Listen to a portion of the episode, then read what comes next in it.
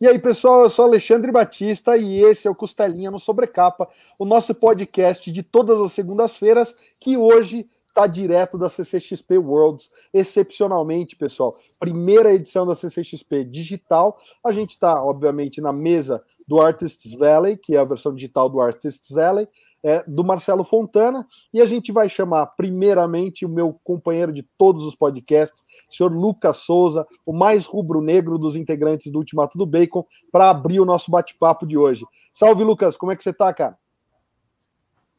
Grande Alexandre, é rapaz, a gente tem esse final de semana, a gente tá trabalhando forte, hein? Mais uma vez a gente junto aqui, cara, prazerzaço tá aqui no Sobrecapa aí, representando o Ultimato do Bacon, agradecer a galera que tá acompanhando a gente. E hoje, Alexandre, hoje, a gente, a, a galera ainda não sabe, né, mas hoje eu, eu, vou dar um spoiler, a gente tem tido a oportunidade de gravar podcasts assim com ídolos, e hoje a gente vai, vai falar com dois ídolos aí nossos, né? Duas pessoas que criaram HQs incríveis. Vamos falar um pouquinho de Faroeste. Tem muita coisa legal para a gente comentar hoje. Então, queria chamar primeiro o Pedro Mauro. Pedro, muito obrigado aí pela tua presença. Prazerzaço estar com você aqui hoje.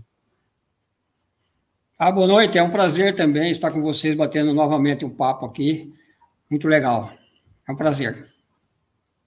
Grande. E a gente está também de novo com ele, Marcelo Fontana. Marcelo, muito obrigado aí por esse espaço e por estar com a gente aqui mais uma vez. Boa noite para você.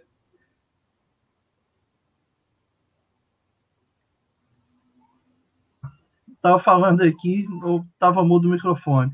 Boa noite, Lucas. Boa noite, Alexandre. Prazer para mim estar aqui, pô, chamar para falar de quadrinhos. Estou é, na hora, cheguei. E Prazer também estar aqui com o Pedro Mauro aí, falar de ídolos. Eu acho que o ídolo nosso, de todo mundo aqui, é o Pedro mesmo. Com certeza, Marcelo, com certeza. Eu vou deixar aberto assim essa visualização que dá para todo mundo em casa ver todas as caras aqui, porque o formato hoje a gente vai fazer um formato um pouco diferente. A ideia é que seja realmente uma mesa redonda, né? Ah, e para quem ainda não sabe, a gente tem um podcast inédito com Pedro Mauro, que a gente já gravou, mas ainda não foi ao ar. Então, se você Legal. quiser conferir depois nosso bate-papo exclusivo com o Pedro Mauro, falando das obras dele, Gatilho, Cowboy, de Mujico, que está chegando pela editora Trem Fantasma. Todas essas coisas a gente falou lá no nosso podcast, que vai ao ar lá no canal do Sobrecapa e por áudio, né, no Costelinha, através do site Ultimato do Bacon, vai estar nas plataformas de podcast, como Deezer, Spotify, iTunes e no Castbox. Então eu vou jogar a primeira pergunta do debate já, já vamos sair. Melhor não, né? Melhor a gente deixar o pessoal se apresentar primeiro, né, Lucas? É. Falar um pouco dos trabalhos. É então... É isso aí, é ansiedade, cara, é ansiedade. É ansiedade, a gente tá aqui animado. Vou passar a bola para o Marcelo já falar um pouquinho dos trabalhos que ele está trazendo aí na CCXP. É, Marcelo, você pode assumir? Agora. É, pessoal, sou, sou quadrinista, sou roteirista, produtor de quadrinhos. Agora também sou editor de quadrinhos, né, com a Trem Fantasma. A gente já bateu um papo aqui no, no Sobrecapa sobre isso. É, mas na, na, na, Comic Con a gente está fazendo corre mesmo com o nosso trabalho autoral. Aí, mostrando aqui, verdade, volume 1, volume 2, volume 3, na verdade, que é uma saga de sobre uma suposta sociedade de, de imortais. É uma saga para quem curte tramas com, com reviravoltas, é uma trama bem pé no chão, mas com alguns elementos fantásticos aí, né? De espionagem, um thriller. Também na, na Comic Con a gente está com Trovões do Rio Negro, que é uma parceria com, com o Bruno Bull, desenhista que eu, que eu admiro bastante, que é um faroeste, né? E aí, aproveitando aqui o, o, a presença do Pedro Mauro, a oportunidade de a gente falar sobre o Western, uh, o Trovões do Rio Negro é um Western ambientado na, na Amazônia, de um índio que, que ele passou por um ritual de dor, né? E é realmente existe esse ritual entre os índios tucanos que o, o, o jovem índio para que ele para que ele assuma a maioridade, assuma a posição de guerreiro, ele tem que passar por um ritual de dor, que são três chibatadas com galho seco. E aí a gente teve lá na, na, na, Amazônia, a gente teve contato com esses índios, né? a gente não viu o ritual, mas o, o pajé, né, o chefe ali da tribo, mostrou para a gente como é feito, e mostrou o galho que eles usam. É uma coisa que deve ser bem dolorosa mesmo. E aí, nessa história, só contando o comecinho, nessa história, esse índio, que é o Diário, ele passa por esse ritual e aguenta as duas primeiras chibatadas. Na terceira, ele corre. Então, quer dizer que nunca ele vai poder ser um guerreiro na tribo. E aí, à noite, ele pega uma canoa, desce o Rio Negro, e aí termina aí essa parte da história, a história continua com ele já adulto, que ele virou um fora da lei, um fora da lei em Manaus, na década de 70. E aí a história parte, parte daí com, com elementos sobrenaturais também, da mitologia ali dos, dos tucanos. Uh, e a outra, já que é para falar dos quadrinhos, também o Alumiar, um quadrinho que eu fiz em parceria com a minha filha, a Luísa, Hum. Até postei no, no Instagram essa semana, né, Pedro? Que eu, ela Foi, pegou um autógrafo lá com o Pedro e o Pedro pegou um autógrafo dela também na é Comic Con do ano passado. E desenho da, da Bárbara Machado, que fez uma arte toda aquarelada. E aí a gente é, e aí a gente está na, tá na Comic Con, na, na mesa, com a lojinha. São esses trabalhos que a gente está divulgando esse ano aproveitar para o pessoal que está em casa, esse endereço que está aí na tela de vocês é o endereço direto da mesa do Marcelo na CCXP. Então, visitem a mesa do Marcelo digital, visitem a lojinha. Eu ontem já garanti as minhas, porque estava com frete grátis Exatamente. e tinha ali um, um cupom exclusivo para quem estava vendo a live. Então, eu aproveitei a, a deixa e fiz a minha festa. É, Pedro, quero aproveitar que o Marcelo falou então, de do Rio Negro. Já... Ah, por favor. Tá valendo ainda, então, o cupom? O cupom ainda está valendo, em 10% de desconto extra lá sobre a capa 10. Maravilha, maravilha. E aproveitando que o Marcelo falou de Trovões no Rio Negro, a gente, é, eu quero que você apresente né, e fale um pouco das suas HQs, mas a gente já pode entrar, de repente, no, na primeira pergunta do tema, que é justamente isso, né? É, o western, no faroeste, enfim, é um tema que é, foi muito, muito, muito explorado. Então, como é para você, e depois o Marcelo também pode participar, a gente vai falando disso, é, ajudar a criar esse tipo de coisa, porque o desenho é uma parte importante do, do, apoio do roteiro e tem toda a parte do cowboy que você criou, enfim, as, as aventuras do Pancho. Então, é, apresente suas obras, mas já pode aproveitar e, e entrar no assunto depois disso. Ah, na, é, na, realidade, infelizmente, desculpa, infelizmente esse ano eu não, não, não, não estou participando da, da CCXP. É, eu decidi não participar porque, só para explicar para o pessoal, que muita gente perguntou por que, que eu não fui, por que, que eu não estou participando, é que estava muito, foi um ano, ah, não só por causa da pandemia, mas foi um ano muito corrido para mim de trabalho, e, e, bastante, quase que estressante, assim, com prazos e tudo. E além do meu projeto de cowboy, né, que também ficou no meio disso tudo. Então, eu, devi, eu decidi dar um tempo e, e para mim e ficar, ficar mais tranquilo esse fim de ano aí, sabe? Ficar mais sossegado. Por isso que eu não acabei optando por não participar. Uma pena, porque todas elas eu participei é, fisicamente, né? Mesmo nessa eu gostaria de ter participado. Mas é, mas é isso aí, tudo bem. Estou acompanhando várias lives e acompanhando de perto que eu puder, mas não deu para participar. Mas o cowboy que você estava falando sobre o, a criação, né, da, lá de trás, né, dos roteiros, dos desenhos, foi realmente um projeto que me deixou muito feliz esse ano, né? O projeto foi muito bem no Catarse, é, foi tranquilo e também por ser meu comemoração dos meus 50 anos de carreira, né? Então, juntou isso tudo e realmente é, esse projeto foi, foi, assim, muito gratificante. Eu não imaginava que, de repente, eu pudesse resgatar tudo isso aí, né, que essas histórias que eu fiz naquela, nos anos 70, 1970, 71, e, e também, é, sabe, é, esse, esse, trabalho, esse material meu estava muito guardado e muito esquecido. Pouca gente conhece, pouca gente tem. Só o pessoal da época que comprou, né? Ou algum colecionador que depois conseguiu comprar, é muito difícil de encontrar. Então, mas era um material que eu sempre, só para resumir, é, era um material que eu sempre não quis mostrar, não queria mais mostrar, não porque eu falava, bom, foi uma história, passou, acabou, tal, não. Nunca mais pensei nisso. Mas voltando ao quadrinho, eu comecei a olhar com mais carinho para esse material, né? Porque apesar de tudo, era o meu começo, eu estava bem cru, tanto no desenho, os roteiros eu fiz também. Era um trabalho bem de principiante, né, eu diria mas foi um trabalho que foi publicado, né? Ele, ele, ele, ele vendeu para o Brasil inteiro, fez parte da, da, da, história de quadrinhos na época, né? Nos anos 70. Então eu falei, por que não resgatar e mostrar, né? Pelo menos pode, de repente, no mínimo, servir de inspiração para quem. É, então, são 50 anos depois, né? Então, de repente, sirva de inspiração para alguém que, que, que, quer começar, quer fazer quadrinhos, sei lá, alguma coisa pode servir. E para mim foi muito legal resgatar e ver sair pronto, né?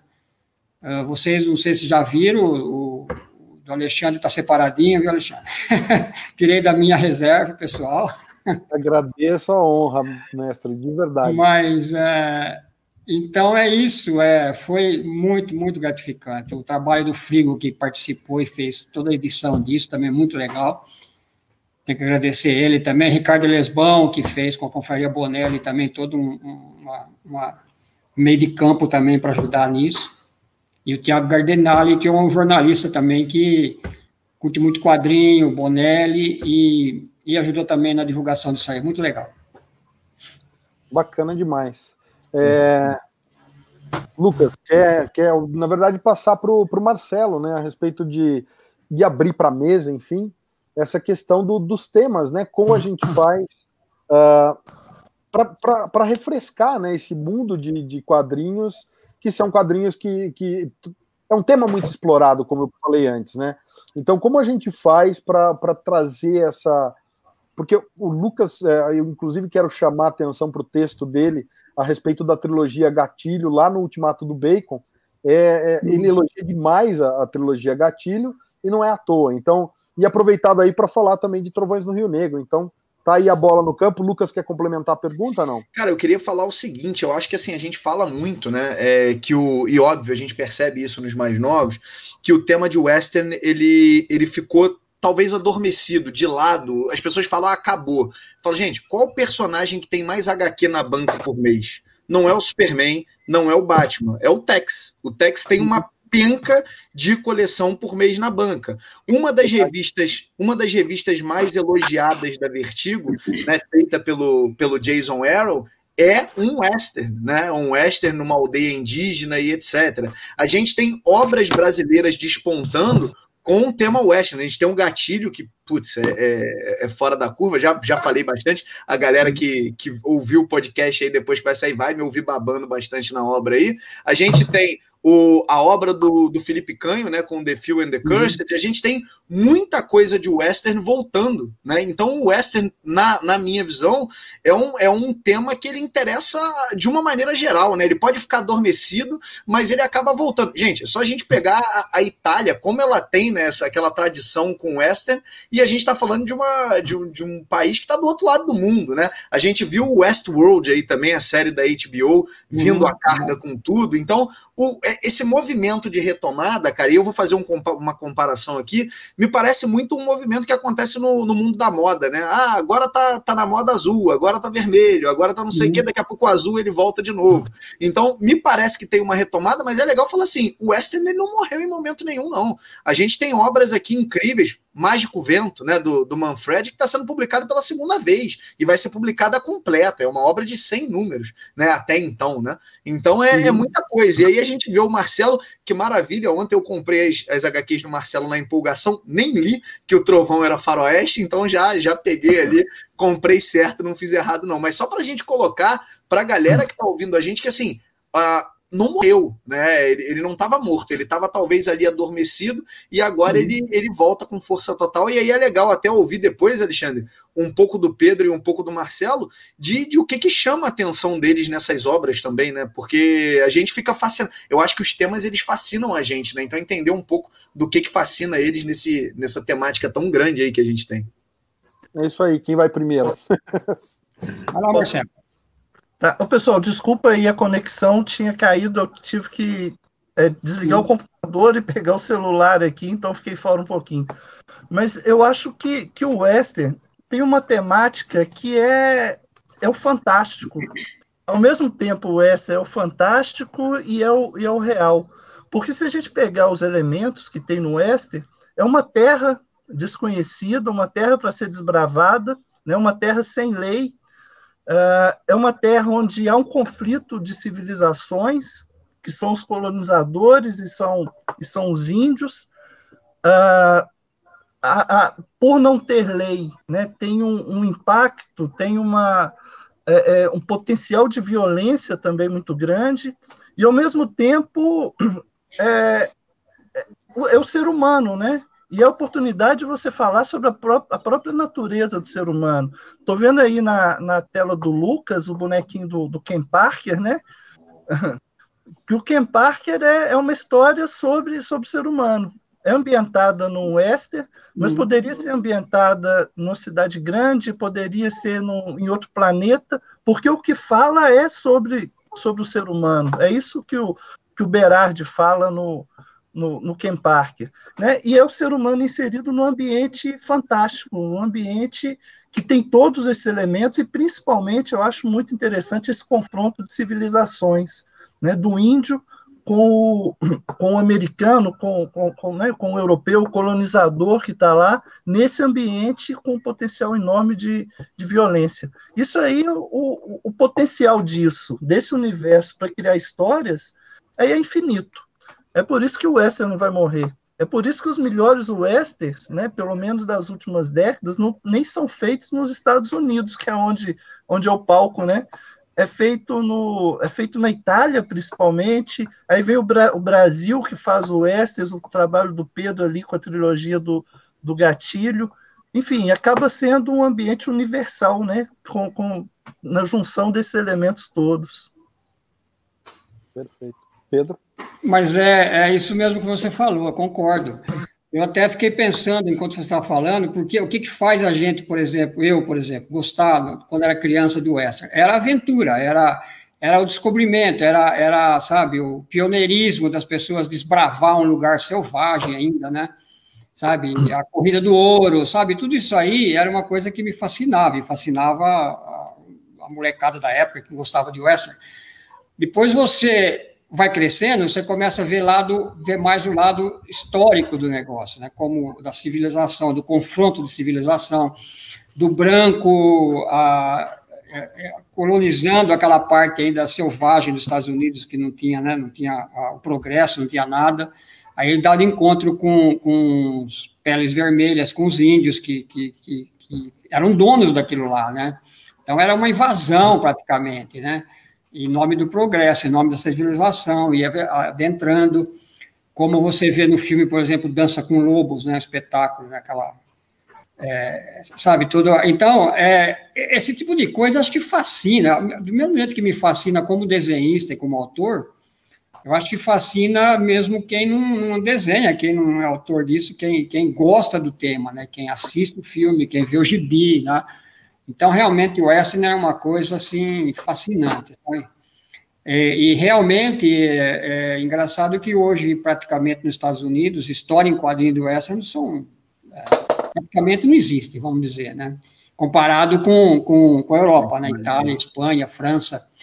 É, e, e, a Itália, principalmente, faz um western, uh, você vê os roteiros, por exemplo, do Gianfranco, um deles, né? Além do Berardi, o Gianfranco, por exemplo, estou falando do Gianfranco porque eu conheço bem, né? O Berardo eu conheço as histórias, não conheço como ele trabalha.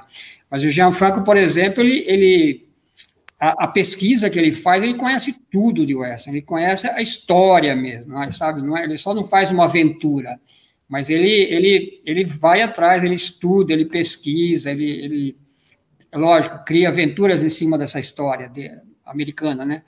Mas ele, ele conhece muito. A, a série, por exemplo, que eu também gosto muito, que de vez em quando eu releio, que aqui no Brasil eu conheço como a, na história, lá na Itália é a história do Oeste, que é Epopeia Tri. Epopeia Tri é, é, é uma família que, que eles contam a história da colonização americana, de toda a história do da, que a gente conhece como Western, como Western, né, que foram praticamente acho que 30, 30 e poucos anos, não foi muito longo essa, essa época aí, né, da corrida do ouro, da colonização. Mas essa epopeia Tri conta a história de uma família que vai acontecendo nesse tempo todo durante essa colonização, essa época do Western e, e tudo é, calcado em cima de, de, de, fatos reais, de história mesmo, sabe? Quer dizer, uma aventura, mas contando fatos reais da época, tal história. Eu estava lendo, por exemplo, só para resumir, eu estava lendo, relendo, que eu já tinha lido nos anos 70, um livro, não lembro o autor agora, alguma coisa Brown, não lembro o primeiro nome dele, que é sobre mulheres no Oeste, na conquista do Oeste. Então, é, é, é são relatos verídicos né, da época, colhidos por jornalistas da época, de, de, de, várias mulheres que também participaram dessa corrida né, para o oeste, e, e relatos de, de, assim, impressionantes de, do que elas passaram, do que elas sobreviveram, algumas ficaram viúvas pelo meio do caminho, sabe? É, teve, teve um caso de uma que foi perdendo nessa, nessa, nessa caminhada para o oeste, né? foi perdendo a família, morreu o marido de. Era, muito, era febres, né, doenças que, que ia matando e dizimando as pessoas, e, e ela relata que tinha um trecho do, do que elas passaram de um estado lá que tinha assim 3, 4 quilômetros de cruzes na beira da, da, da, da trilha, de pessoas que iam morrendo e assim parava ali, enterrava ali mesmo. Então, você vê que tudo isso aí realmente é, é, é sabe, é, você tem uma história fascinante, eu acho, eu acho que toda essa história de descobrimento, de colonização, de aventura, para mim, fascina. E o Western é uma, é uma pegada dessa que realmente, por isso que a gente vê a, o sucesso, né, como vocês falaram, o Western vai e volta, mas nunca deixa de, não morre, não acaba, para mim não acaba. O Alexandre. Eu acho bacana, eu ia, antes de, de, você entrar, só queria comentar, Lucas, que eu acho bacana, o Marcelo ontem mencionou isso, né? É, que, que a Amazônia é o oeste brasileiro, né? E assim, uma, uma é, é, sei lá, um comentário, meu sogro, ele morou em, na Amazônia, né? com, quando a Monique, minha esposa, era mais nova, e é bem isso, as histórias que ela relata de quando eles moravam, moraram por lá, que ela era pequena e tudo mais, é bem esse clima que o Pedro acabou de, de, de, de descrever aí, porque é, foi a, a, corrida do ouro brasileira foi lá, né? Serra Pelada e tudo mais. Então, é, e é interessante porque o Western ele é esse espírito, né? Ele não é necessariamente, apesar de 98% do western ser, ser ali nos Estados Unidos, é, esse espírito, quando ele é traduzido em histórias, aí a gente tem né, o Trovões no Rio Negro do Marcelo, o professor Ney está comentando aqui no, nos comentários, uhum. o Três Buracos do Chico, a uhum. gente tem né, o Santo Sangue do Laudo Ferreira com Marcel Bartolo, por exemplo. Que o, cangaço é, o cangaço é né, um tipo de western. Né? É, também. É, também. é só uma adaptação, mas ele é um western também. As bandeiras também em São Paulo, né? O Pedro é de São Paulo. É, é, é. Que, inclusive tinha um começo de, de, um porto aqui em Tietê, aqui perto de Tu, aqui, que de onde saíam, que eles iam daqui para Cuiabá, imagine, pelo rio Tietê. Nossa, imagina as aventuras, eu fico imaginando que esse pessoal não passava, né? Tudo bem, eles iam brigando com índio. Aqui tu, inclusive, tem um museu, um museu republicano que tem toda uma história sobre bandeiras, entradas de bandeiras, e tem os barcos, um, uma, um barco que eu digo, uma canoa que eles usavam, era, era, era exatamente um tronco de uma árvore centenária que eles cavavam e transformavam aquilo numa canoa. Então, tem as, relatos que eles iam era funda porque eles tinham que deitar, porque tem lugar que eles passavam, os índios ficavam flechando eles, né? Então eles tinham que se esconder, proteger em cima, e iam entrando pelo interior de São Paulo e Brasil até Cuiabá, daqui de São Paulo para Cuiabá. Então, é, essa história de, de, de sabe, de, sabe, a, a, em busca de uma civilização, de um progresso, de uma colonização, realmente é fascinante. Sensacional. Lucas? Opa, eu, eu, queria antes. Eu, bom, vou fazer duas perguntas para vocês. A primeira é. Alexandre sabe que eu gosto de fazer combo, né, Alexandre? É, vamos, primeiro negócio é o seguinte: todo, todo gênero que a gente pega, ele tem variações. Mas eu, eu acabo percebendo no western que essas variações elas tendem a dar muito certo. Então a gente tem, é, como Lucky Luke da, da, da, lá na França, né? Um personagem que é um western mais brincalhão. A gente tem a obra do Pedro Mauro no Gatilho. Tô ansioso para minha edição aqui da, das primeiras é, obras dele chegarem, hum. mas a gente tem no Gatilho uma HQ mais visceral, né? Um, um western hum. mais visceral. A gente tem no Tex aquele western mais brincalhão, né? Não sei, brincalhão Sim. talvez não seja a palavra, mas é aquele western mais tradicional, Sim. do mocinho e etc, né? A gente tem, estavam falando antes do western americano, né? Eu acho que a última, última grande obra de western americano, acho que foi o Jonah Rex do Palmiotti, né? Que é realmente é, fora da curva. Mas a gente tem um western que ele é um pouco mais sujo, né? Então é aquele cara que não é bem um herói, ele é um anti-herói, etc. E você tem 300 variações diferentes e todas elas funcionam muito. A primeira pergunta em cima disso é: vocês acham que isso é uma característica do gênero? Porque eu não vejo tantas variações legais assim em outras obras, né? A gente vê, por exemplo, pegar os super-heróis, a gente tem uma gama de variações, mas o que funciona costuma estar ali muito, muito numa linha reta, né? Então, acho que essa é a primeira pergunta. E a segunda, Alexandre, para a galera que está ouvindo a gente que não leu o Western, acho que é melhor do que eu e você falarmos quais são os Westerns legais, é a gente perguntar para o Marcelo e para o Pedro que westerns vocês recomendariam para a galera que está ouvindo a gente que nunca leu nada de faroeste? Histórias aí que talvez tenham marcado vocês e que vocês tenham curtido bastante. E aproveitando só antes, o professor Ney falou de novo que ele leu Deadwood Dick, que a Panini começou a, a publicar, e que achou muito bacana e que gostou muito. Então, só pondo esse, comentário do, do pessoal que está acompanhando. É um tremendo ali. exemplo de um western mais, mais visceral, né? Ele, você pega ele, você lê o Tex, apesar dos dois serem Bonelli, se bem que o, eu acho que o Deadwood Dick ele é do selo, de um selo da Bonelli. Audacity. É, isso, Audacity. Então, é, mas você percebe uma diferença muito gritante. E os dois são westerns, né? E até foi legal esse comentário para validar o que a gente estava falando. E o PH citou o Zagor, né? Obviamente. Ah, sim, verdade. Sim. Ah, esse, esse, a citação do. Ah, desculpa, Marcelo, pode falar. Não, pode falar. Diga. Não, a citação dele do, do. Eu ia falar, eu ia citar isso, se alguém quiser realmente eh, conhecer um western bem visceral, mas bom, muito bem escrito e desenhado, né? É essa série que tem da Bonelli, que, que a Panini está lançando, que é Deadwood Dick.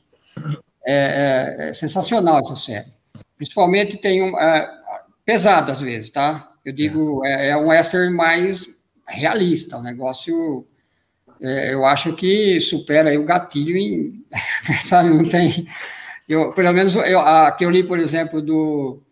Eu não vou lembrar o título agora, mas do Frizenda desenhou, acho que foi o penúltimo agora.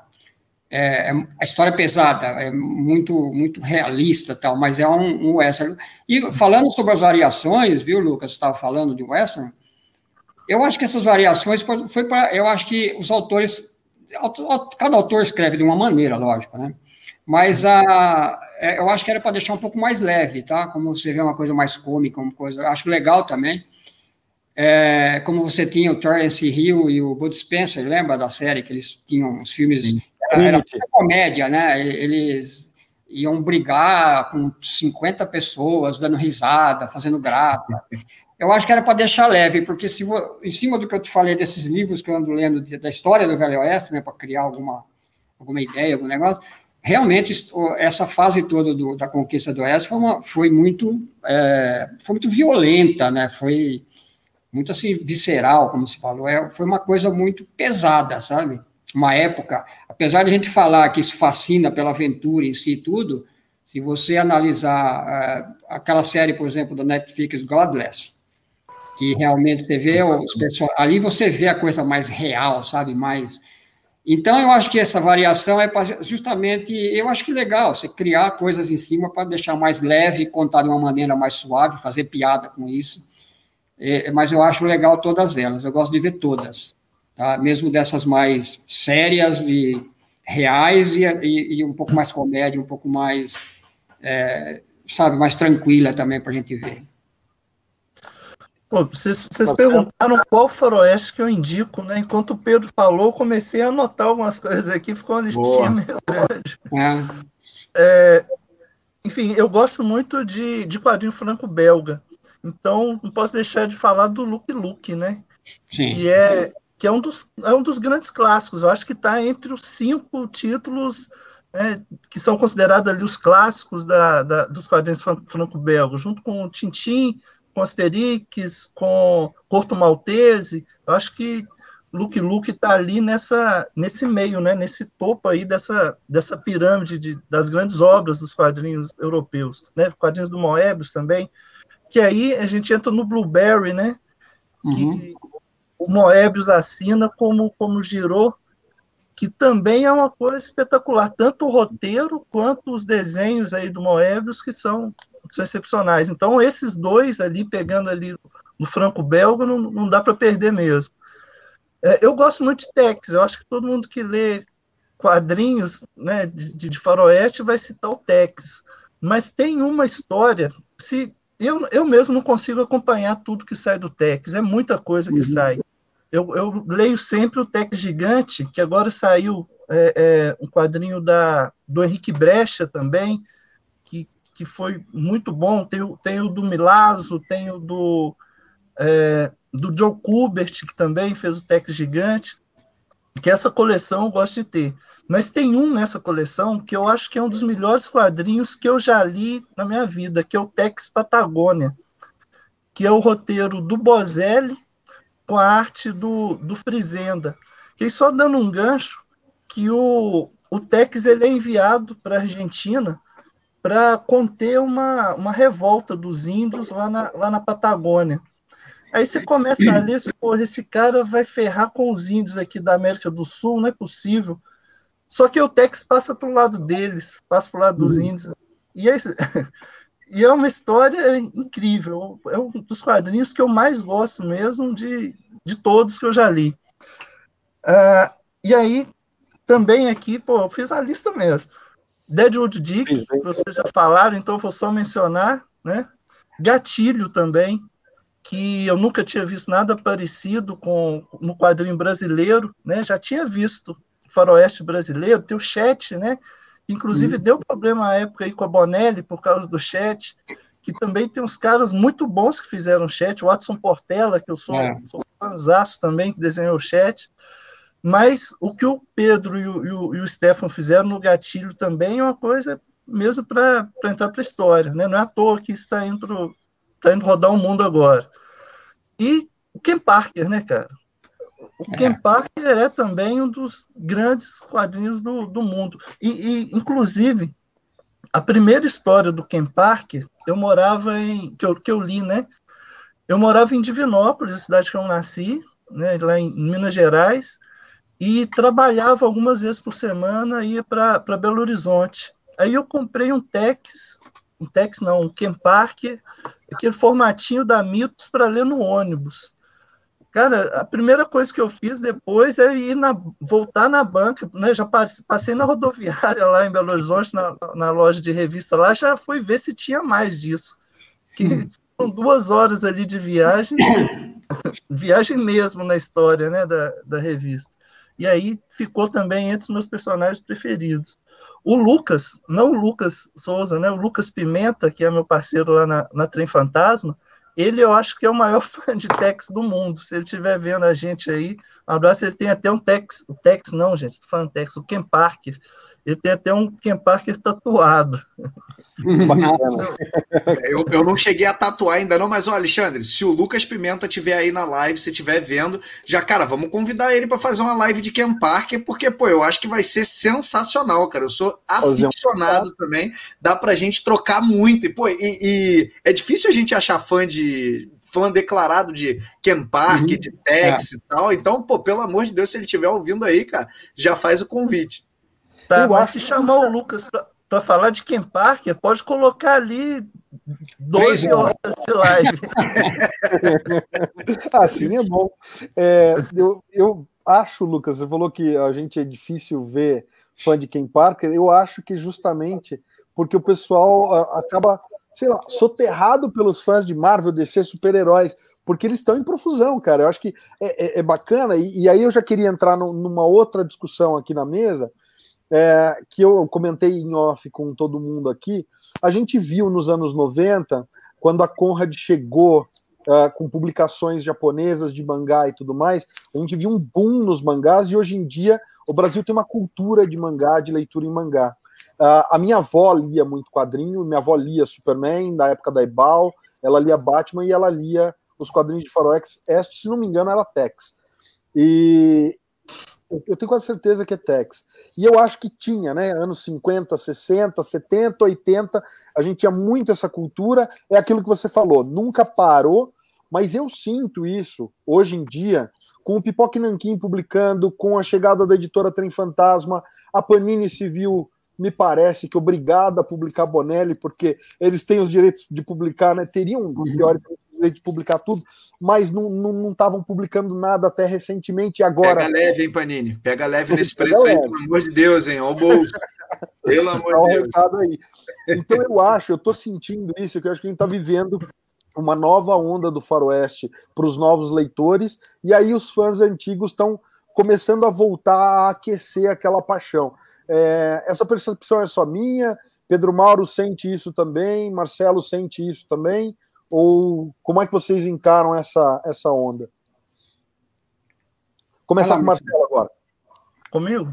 Eu acho que você tem razão, Alexandre, que eu acho que muita, muita coisa falta o, o leitor brasileiro conhecer. Né? O, eu, a gente comentou isso na live que a gente fez, que a gente fez sobre a, sobre a Trem Fantasma. Se a gente pegar cinco anos atrás, até um pouco mais, talvez, é, ninguém conhecia quadrinho argentino, né? Então, aqui do nosso lado, estavam fazendo durante décadas coisas maravilhosas e, e ninguém conhecia.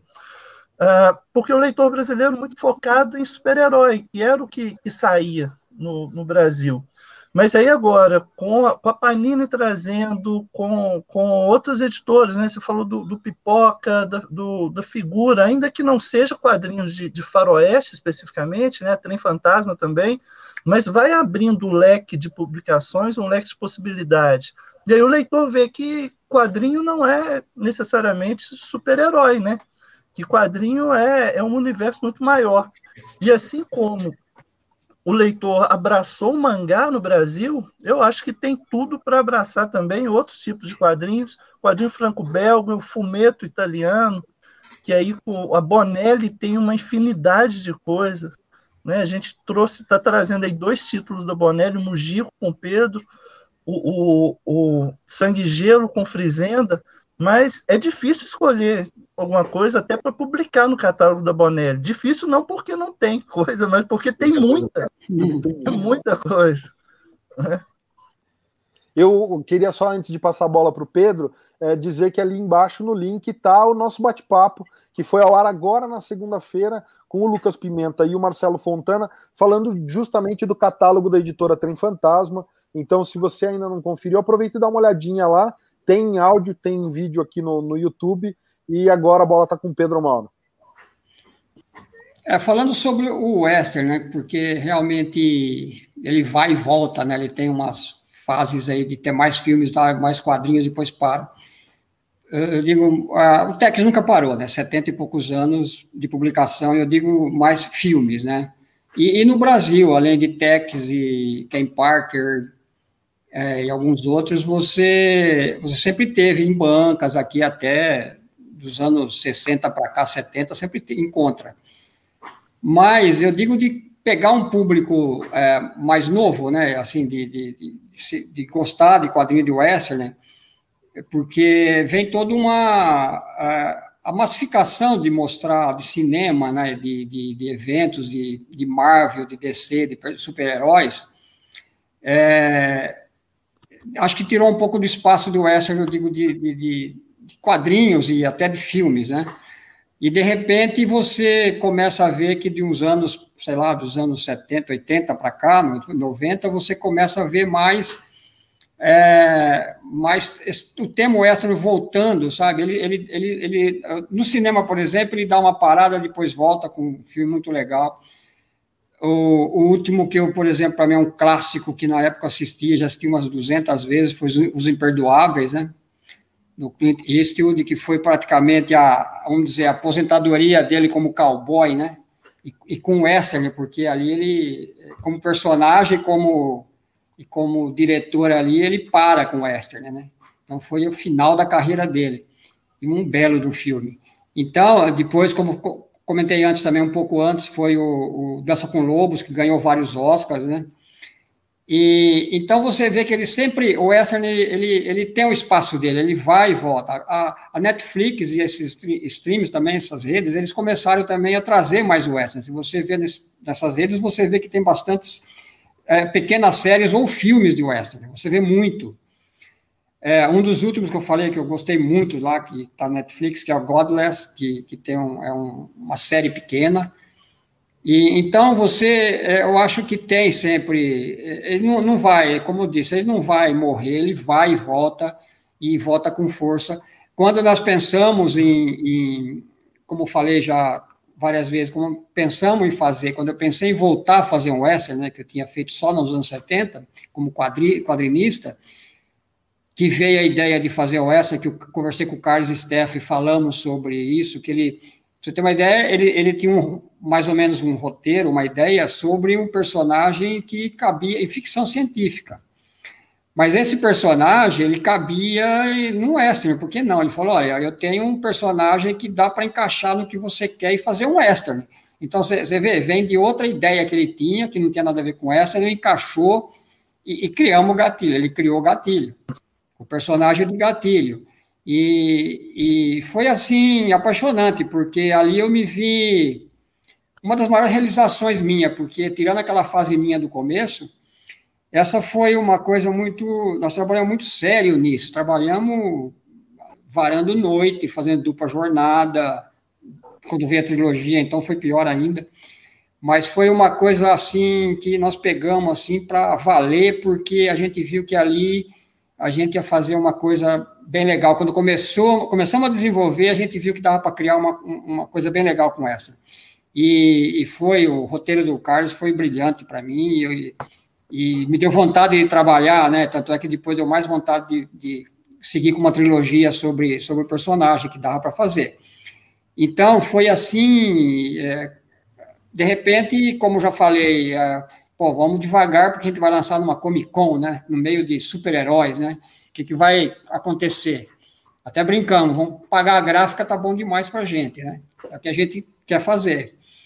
E, e foi um sucesso inesperado para a gente, sabe? Então, ali a gente viu, ali a gente viu que tem mercado no Brasil para o western. Quem fizer o western no Brasil, fazer um trabalho bem feito, tem mercado porque realmente tem um público aqui no Brasil que, lógico, o público do Tex e o público de Ken Parker e tal, os filhos desses fãs de Tex dos anos 60, que a maioria que chegava na minha mesa jovem e falava assim, por que, que você gosta de western, do tema? Ah, porque meu pai lê Tex, tem coleção de Tex, o meu avô, meu tio, sei lá, tinha uma ligação com Tex ou Ken Parker e, e, muitos jovens comprando e lendo Western. Então, realmente, eu, nós ficamos assim impressionados com o sucesso do Western, que foi gatilho, e, e como tem espaço para esse tema no Brasil. E realmente descobrimos que tem. É só fazer um, uma boa história que tem mercado.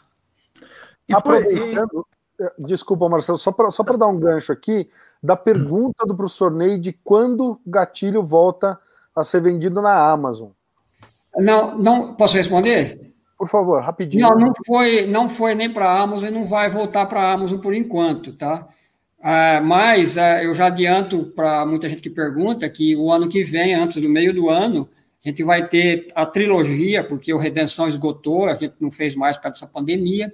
O Gatilho Legado, a gente, nós fizemos várias edições, mas ah, ah, o pessoal procura muito redenção porque querem terminar de ler trilogia, né? Quem, quem ficou sem redenção não completou a trilogia.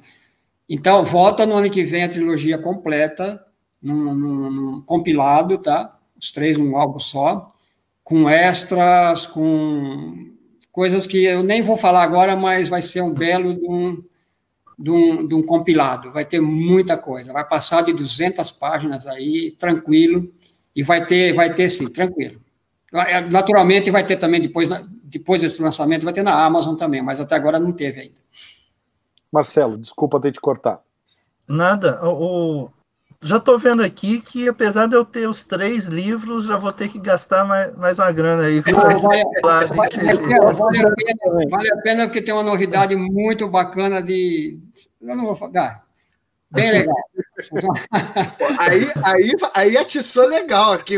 Poxa, mas, pois é, mas pois é. quase é. falou, Pedro. É quase porque, falou. É, quase. Não, eu, eu, explico mais ou menos, sem dar um, um spoiler é que é, é, quando a gente, é, quando nós fizemos gatilho, fizemos 50 páginas, o Carlos foi criando o roteiro, como já falei antes, a gente foi trabalhando o roteiro aberto.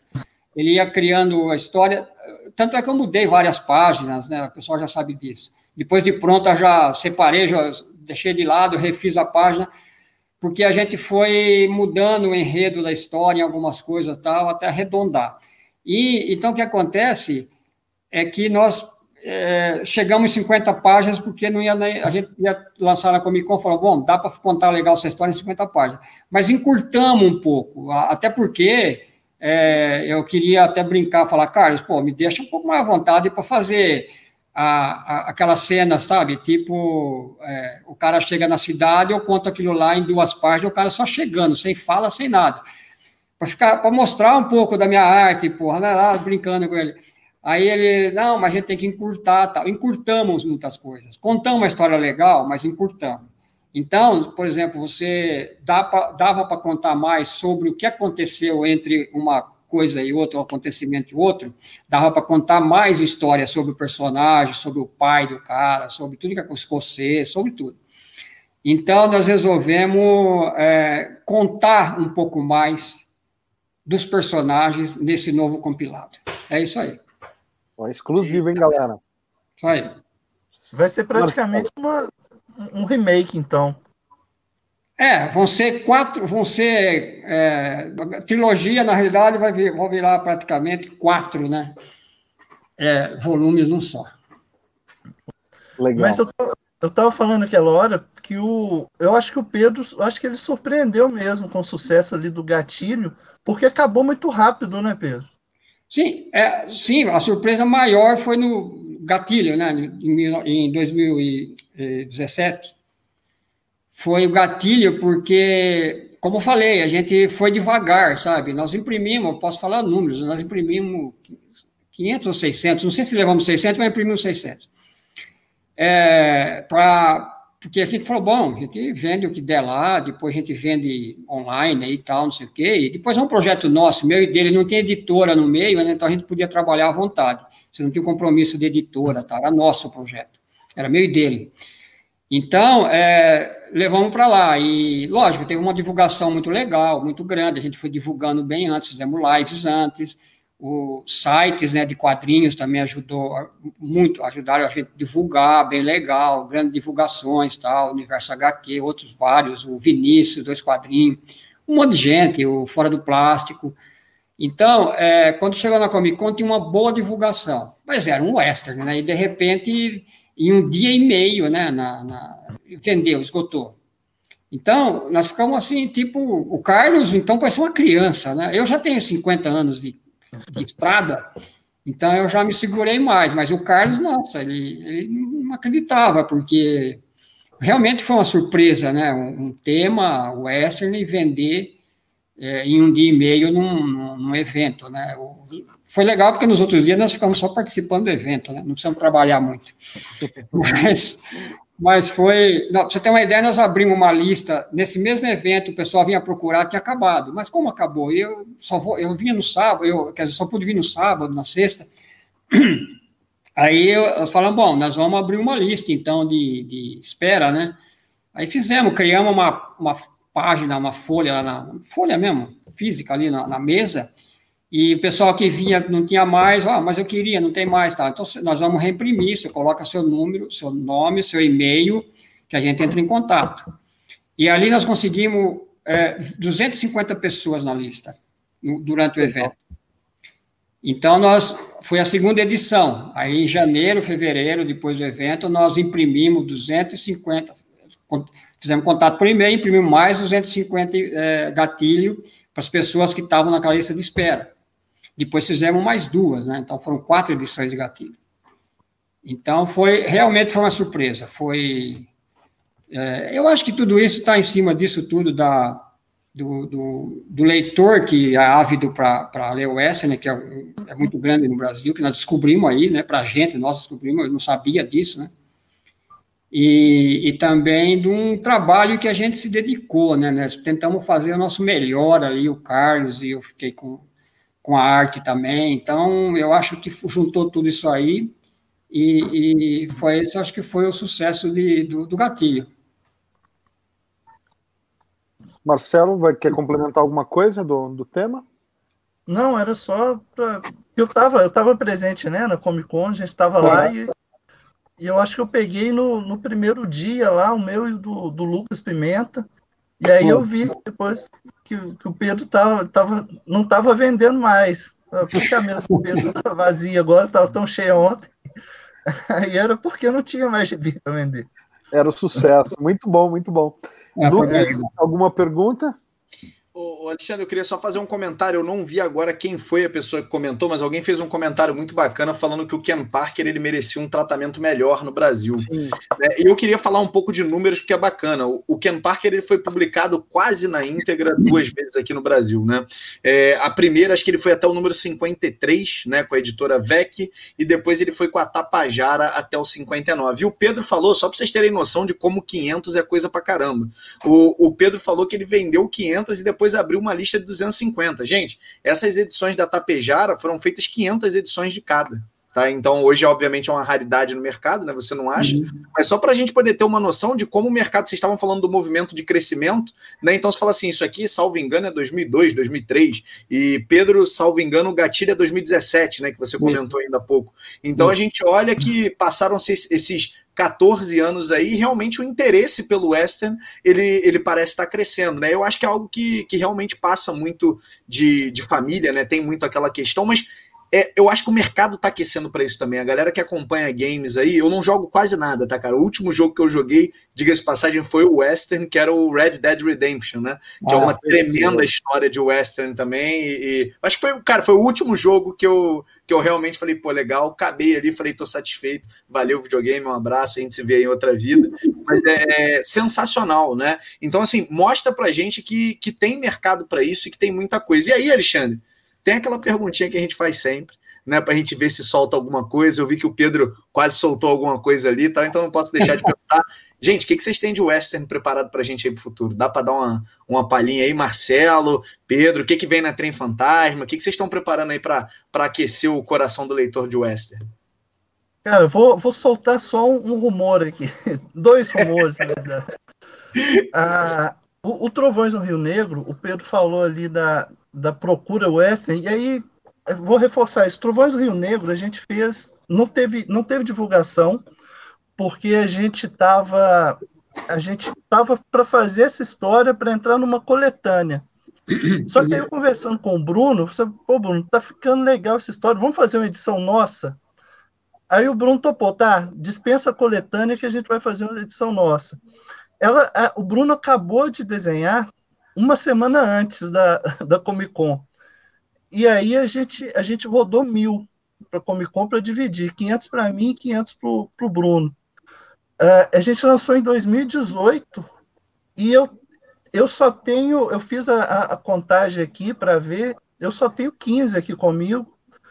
E aí as que as que a gente vai, vai que eu, né, tá saindo aí da, da divulgação, tudo, o pessoal voltou a, a procurar eu já avisei para o Bruno que, olha, olha, quem comprar só trovões, você envia das suas ali. Ele falou que tem ali umas 50 com ele. Então, quer é. dizer, realmente tem uma, tem uma procura pelo, pelo gênero. Né? Então, a, nessa venda que a gente faz na Comic Con, no meu caso, a gente vende uma a uma, a gente conversa, olha, essa, esse quadrinho aqui fala sobre isso, eu roteirizei, o Bruno desenhou, né, que chegou na Comic Con sem divulgação, e o pessoal leva. Né? Sabendo o que, que é, o pessoal leva. Então, tem mesmo uma demanda aí pelo, pelo gênero. E o que eu ia falar é que o, o, o Bruno já topou também dar, fazer uma versão estendida do, do Trovões. Tem um trecho ali que a gente achou que poderia ganhar mais algumas páginas e deve sair pela Trem Fantasma. Aí vai depender do ritmo do Bruno se vai sair agora ano que vem, mas provavelmente para 2022. Essa, aí a gente vai fazer uma edição capa dura aí, vai ficar, vai ficar bacana. E a gente está conversando também com a Bonelli, né, e falando de novo da Trem, Trem Fantasma, a gente está sondando três títulos da Bonelli, o Esther incluído, mas aí eu não posso falar nada, porque senão vem a concorrência e fecha o contrato antes da gente. Mas espero aí que nos próximos meses a gente tenha alguma, alguma novidade para falar. Boa. Pedro? Eu agora, né? Lá vai, então. Não, tá brincando. Não, além da, da trilogia Gatilho, que eu estou falando que, que já falando para o pessoal que pergunta muito, que vai ter realmente com certeza ano que vem essa, esse compilado com bastante extra, bem legal tal, de, de western. E o, a outra que eu já até falei na outra, no outro papo né, com vocês, aí com o Lucas e com, é que um, é de um projeto que esse eu não posso falar muito, mas eu posso só adiantar, que é com Gianfranco Manfredi, que está escrevendo um belo de um western. Um belo de um western.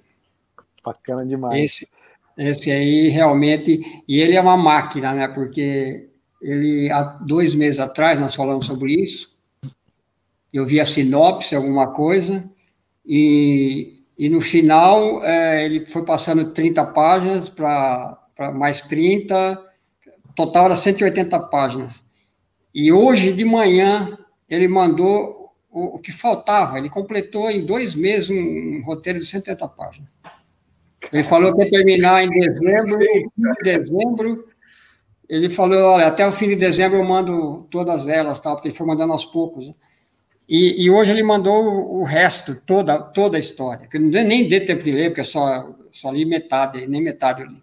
Se quiser ajuda para ler, a gente está aqui, tá, Pedro? É, pois tá é, E eu estou doido para ler tudo que não deu tempo, mas eu li 60 páginas só, que é uma pequena parte, e está ficando cada vez melhor, rapaz. Nossa, a história.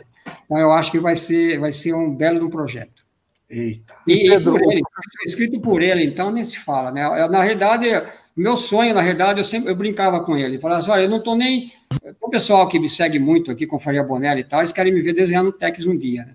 Mas eu, eu sempre brinco, porque eu já fui lá, visitei, conheço o Bozelli. O Bozelli é o pai do Tex, né? ele que manda, ele que é o editor ele que escolhe desenhista. Para você ter uma ideia, o Gianfranco de vez em quando escreve Tex. Mas o Gianfranco falou para mim: olha, não posso escolher desenhista do Tex. Eu, eu sou contratado para fazer um roteiro, jogo na mão do Bozelli. Ele que escolhe.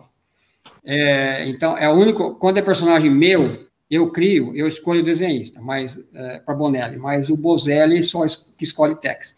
Mas eu sempre briguei com ele, eu falei assim: olha, nem. Lógico que sonho todo desenhista que gosta de western desenhar um Tex, né? Lógico. Mas o Mágico Vento me fascina muito também. O personagem Mágico Vento. É incrível. E, e, e, eu até brinco, falei assim, a pena que não, a gente não se conhecia antes, porque eu tinha certeza que ia desenhar um Mágico Vento se eu te conhecesse naquela época. Porque é, ele, ele, tem muita afinidade de, de, trabalho, né? tem uma química bem legal para trabalhar. Mas realmente o Mágico Vento é um, um belo personagem dele. E o Gianfranco é sensacional escrevendo. Um western, fazer um western do Gianfranco, para mim, é uma grande honra. É realmente uma realização. E, e, a gente quer que vocês continuem fazendo muito, para a gente poder ir lendo aqui e vai embora. Então, pô, sensacional. É, sensacional. Eu tô com um sorrisinho aqui, Lucas, porque a gente tá com um episódio também do Costelinha gravado com o Gianfranco, né?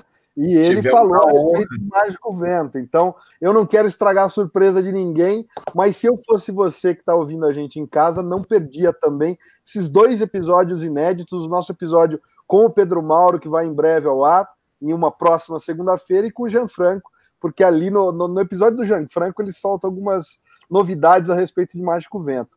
Eu quando, vai, quando, quando, vai ter essa. É, desculpa, Anderson. Quando? É do, eu, não sabia, eu não sabia do, do Jean Franco que você tinha feito com ele. A gente ainda não está com a data de lançamento definida, ah. Porque eu quero dublar o episódio, porque como a gente vai passar o podcast só ah, sim, tá. a gente tem que pôr uma dublagenzinha em cima e eu estou acertando os detalhes técnicos dessa versão. Mas em breve, a gente espera que ainda esse ano, antes do ano que vem, a gente já lance o episódio com, com o Gianfranco. Tá e, querendo esconder o italiano, né? A gente quer que seja na sequência. O seu em uma segunda-feira, o do Gianfranco na segunda-feira seguinte. Então a gente tá. tá, tá... O, Gianfranco é louco para dar spoiler, ele dá muito spoiler. ele dá spoiler. ele, ele, ele, não ele solta, ele solta. Ele, ele, não gosta que a gente dê spoiler, porque é, quando eu estava fazendo Adam Wild, o primeiro que eu fiz com ele o trabalho, eu comecei, eu não tinha muita noção, comecei a publicar alguns desenhos da, do começo da história, e ele pediu numa boa para mim, falou, olha, eu não gostaria que você mostrasse muito aí, porque eu não gosto de, de muito spoiler antes de... Uh, mas ele dá. mas ele dá. Aproveitando só, só então, é, o... desculpa, Lucas, manda lá. Só, só para lembrar, só para lembrar também que quem quiser conferir um trabalho de Gianfranco com Pedro Mauro é o Mujico, né? Ah, sim, tá é, gráfica, Lógico. Que está na gráfica e já, a gente já deve começar a entregar, se não nessa, na próxima semana já, já deve chegar para a gente. Dá um Google aí, editora Trem Fantasma, e está nos últimos bookplates autografados pelo, pelo Pedro, né? aproveitando aí fazendo, fazendo um merchan. Meu o Pedro autografou dois lotes para a gente do, de bookplate. O primeiro esgotou em dois dias, sei lá, esgotou muito rápido. E o segundo aí está na, tá nas últimas, últimas unidades. Quem quiser aproveitar, e já que não tem Comic Con esse ano para pegar autógrafo pessoal com o Pedro, então Bookplate ainda está nas últimas unidades aí. Então, Marcelo, completando o que você está falando, realmente, é, é, esqueci de falar disso, é uma das coisas que eu estou esperando, realmente ansioso, porque eu queria ver isso aqui publicado no Brasil e, e num formato maior, sabe? Então eu queria ver como isso vai ficar, que vai ficar lá é menor o formato, bem pequeno, né? Tipo text que é publicado aqui. Então é, eu estou muito ansioso para ver esse, esse, para ter isso aí na mão também. Vale esse mês ainda né? chega aí no salmão. Eu acho que vale comentar que a edição brasileira vem com uma sobrecapa exclusiva, com um desenho inédito aí do, do Pedro Mauro, e que nem os italianos têm essa sobrecapa. Então, a gente fala disso lá no, no podcast que saiu essa segunda, que a gente uhum. botou aí no ar, e a gente só não falou do Mujico com mais profusão, porque o tema dele é espionagem Sim. e tal, então a gente hoje está mais focado no western, no faroeste, então a gente acabou não, não explorando muito. Mas está aí na tela o link da editora Trem Fantasma e também a nossa, nossa conversa, eu vou jogar aqui, a nossa conversa com eles saiu aqui, ó, em ultimatodobacon.com você vê a nossa, a nossa conversa com o Marcelo e com o Lucas Pimenta, falando de todo o catálogo e as novidades que vem aí na, na Trem Fantasma. Lucas, bola contigo, meu irmão. Cara, eu queria fazer primeiro começar a fazer meus agradecimentos, mas antes fazer uma perguntinha pro Marcelo. Marcelo, ainda dá tempo da galera assinar o, o Trem Fantasma, porque eu virei assinante de vocês lá, porque eu já quero garantir o resto. Dá tempo ainda ou já não dá mais? Dá, dá tempo. A assinatura ela é, ela é contínua, né? Então a, a pré-venda a gente encerra agora dia 20, aí já em primeira mão também, né? Provavelmente os bookplates devem encerrar, se não nessa semana, no comecinho da próxima, mas dia 20 a gente encerra a, a, a pré-venda e começa a venda regular das assinaturas. A pré-venda a gente está dando 40% de desconto né? E na, na venda regular aí o, o, desconto não vai, não vai ser esse. Então é bom já, né? Quem quiser pegar esses dois títulos, que está saindo ali a 40 e poucos reais cada um no final, com assinatura, com, com extras, com sobrecapa, com pôster também que o Frizenda fez. Enfim, eu acho que acho que vale a pena. E aí, dia 20, a gente começa as entregas e as vendas regulares do clube, que aí com provavelmente 20% de desconto, que é o, o que a gente prometeu para todas as edições. maravilha. Maravilha, aí é bonito demais. Eu queria, bom, Alexandre, queria aproveitar e começar a agradecer. Eu acho que nessas duas últimas semanas aí, você fez um fã de western aqui muito feliz, né? A gente teve a oportunidade de falar duas vezes com o Pedro Mauro, que é um, aí é um, um ídolo pessoal, né? Um cara incrível, sensacional, bate-papos super fluidos. A galera aí que, que é, quando sair, acho que vocês vão se espantar, tem muito, muita coisa legal no nosso bate-papo. A gente teve a oportunidade de conversar com o pessoal da Trem Fantasma, que falou muito também de obra. A gente falou de western, falou de muita coisa legal. Falamos do Mujico bastante, então quem não ouviu, escuta lá. E a gente ainda teve a honra de bater um papo super bacana com o Gianfranco, que agora a gente já deu o spoiler, daqui a pouco tá no ar aí, acho que vocês vão se amarrar também. A gente ficou, a gente, acho que a gente tá até ainda agora se beliscando, que foram duas semanas aí é, sensacionais. Então, agradecer a vocês aí pelo tempo. Pedro, muito obrigado. Marcelo, agradecido demais aí. É, foi bacana demais ter, ter, esse espaço aí com vocês, poder trocar. Estou aqui ansioso para chegarem as minhas edições. Pode ter certeza que assim que o trovão tiver na minha mão, no dia seguinte já tem já review lá no Ultimato do Bacon para a galera que, que curte. E agradecer vocês aí. Obrigado, Alexandre. Como sempre, prazer inenarrável estar aqui do teu lado, meu amigo. Ainda mais numa Comic Con, né? Eu que agradeço. Vou abrir o espaço para o Pedro Mauro fazer os, os agradecimentos dele. Pedro. Sempre, sempre bom bater um papo com vocês e, e falar sobre, principalmente falando sobre esse tema de western, né, que eu, que eu, que eu gosto, que eu estou trilhando agora, né, pelo menos nos últimos anos, e, e realmente um, muito legal. Para mim é um prazer estar por aqui falando com vocês, Marcelo, Alexandre, Lucas, e sempre que precisar e quiser bater um papo, eu estou à disposição, é só me chamar. Valeu, grande abraço. Obrigado mais uma vez. Marcelo, o espaço é seu. Opa, obrigado. Pessoal, deixa eu fazer, agradecer aqui né, o espaço, a parceria com, com Sobrecapa na, na Comic Con, que né, a segunda vez aí que o pessoal abre espaço para me divulgar meu trabalho, para me falar sobre, sobre o que eu gosto, quadrinhos. Poxa, muito obrigado mesmo. E aí, até como uma forma de agradecimento, se vocês me permitem aí oferecer um combo 1 e 2, volume 1 e 2 do Never Die Club, para sortear aí entre os ouvintes do, do Ultimato do Bacon. Se vocês legal, me legal. permitem a gente fazer aí essa, essa ação aí com, com os ouvintes de vocês. Bacana demais, Marcelo. A gente agradece. Eu vou então aproveitar e passar para o Lucas explicar, porque a gente já estava uh, ah, com um sorteio já programado aí. Então a gente vai fazer um combo mesmo, pegar o Never Die Club e inserir no prêmio desse sorteio que já estava em andamento aí para o dia 20, é isso, Lucas?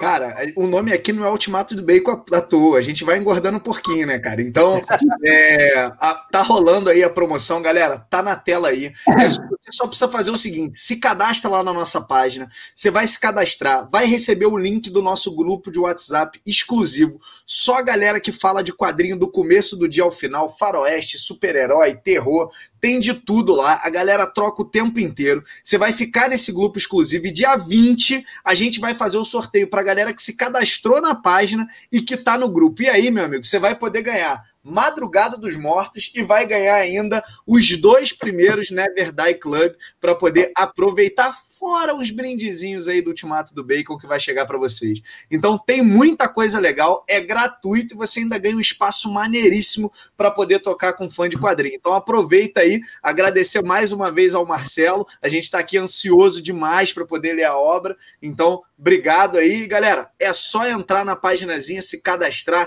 100% gratuito e depois é só ser feliz. Só HQ bacana aí de graça para vocês e eu já adianto que daqui a pouco vai vir mais coisa aí.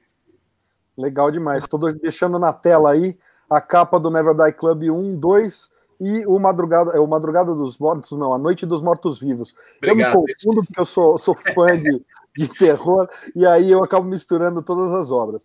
É, vou aproveitar Deixa só, então. Mais claro, um. Seu, é Deixa eu só deixar o, deixar o Pedro na saia justa aqui. Ô Pedro, quando é que a gente vai fazer um projeto junto? Olha, eu gostaria de ter quatro mãos, viu? Porque com a esquerda eu ainda faço um pouquinho, com a direita é o que eu uso. Mas é, é difícil, rapaz, eu responder. É, para você ter uma ideia, é, eu tenho para o ano que vem aí, estou trabalhando em três projetos. Nossa. E, então, são projetos longos, né? Então, projeto longo quer dizer, são, é, são várias, muitas páginas, né? Não são histórias curtas, né? Que de repente você fala, eu posso fazer dez, né? Mas, quem sabe, Marcelo, sabe que. Vou pegar uma senha aí. Eu não, paro, eu não paro, eu não deixo o trabalho parado, eu vou fazendo, vou terminando, terminando, de repente a gente pode fazer alguma coisa. Maravilha, vou pegar minha senha, hein? A, a, disputa, a disputa é acirrada, né? Tava falando aqui do Manfred. Mas vou pegar minha senha, quem sabe? É, mas é isso. Gente, eu queria aproveitar então e agradecer também, como o Lucas fez. Pedro Mauro, mais uma vez, muito obrigado. É sempre Valeu. delicioso bater um papo contigo. O nosso canal, o nosso site, o nosso podcast está sempre à disposição para você. Marcelo, a mesma coisa. E eu preciso te agradecer demais, demais, porque essa oportunidade, eu friso novamente, a gente só está na CCXP Worlds, porque o Marcelo abriu esse espaço para a gente. Então, muito obrigado pela força e pela confiança, Marcelo. E para todo mundo que está assistindo a gente, se você está com a gente até agora por aqui, a gente agradece a sua audiência. Lembrando que toda segunda tem costelinha no YouTube em vídeo e nos, nas plataformas de podcast em áudio. A gente tem também reviews e comparativos em vídeo no YouTube, no Sobrecapa, e a semana toda tem matéria de não só de quadrinhos, mas de cinema, de séries lá no ultimatodobacon.com. A gente espera que vocês estejam com a gente na próxima e até lá então, galera. Valeu.